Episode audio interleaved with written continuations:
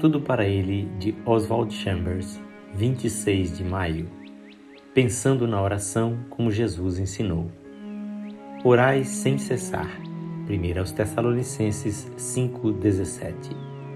Nosso pensamento sobre oração, seja certa ou errada, é baseado em nossa própria concepção mental dela. O conceito correto é pensar na oração como a respiração em nossos pulmões e o sangue em nossos corações. Nosso sangue flui e nossa respiração continua sem cessar.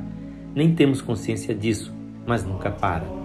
E nem sempre estamos conscientes de que Jesus nos mantém em perfeita unidade com Deus, mas se estamos obedecendo a Ele, Ele sempre está. A oração não é um exercício, é a vida do santo.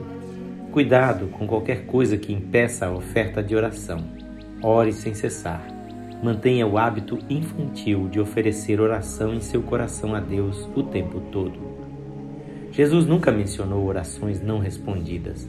Ele tinha certeza de que a oração é sempre respondida. Será que temos, pelo Espírito de Deus, a certeza inexprimível que Jesus tinha sobre a oração ou nosso conceito inclui a dúvida baseada nos momentos em que pareceu que Deus não respondeu à nossa oração?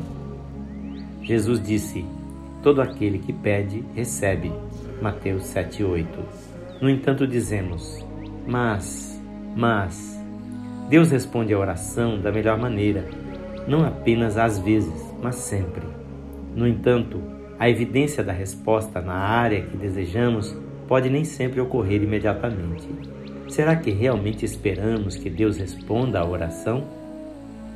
O perigo que temos é que queremos diluir o que Jesus disse para fazer com que signifique algo que se alinhe ao nosso bom senso. Mas se fosse apenas pelo que faz sentido ao raciocínio humano, nem valeria a pena Jesus dizer o que disse.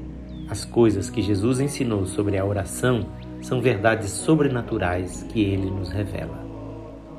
O texto desta meditação é adaptado em tradução livre por seu amigo Pastor Edson Grando.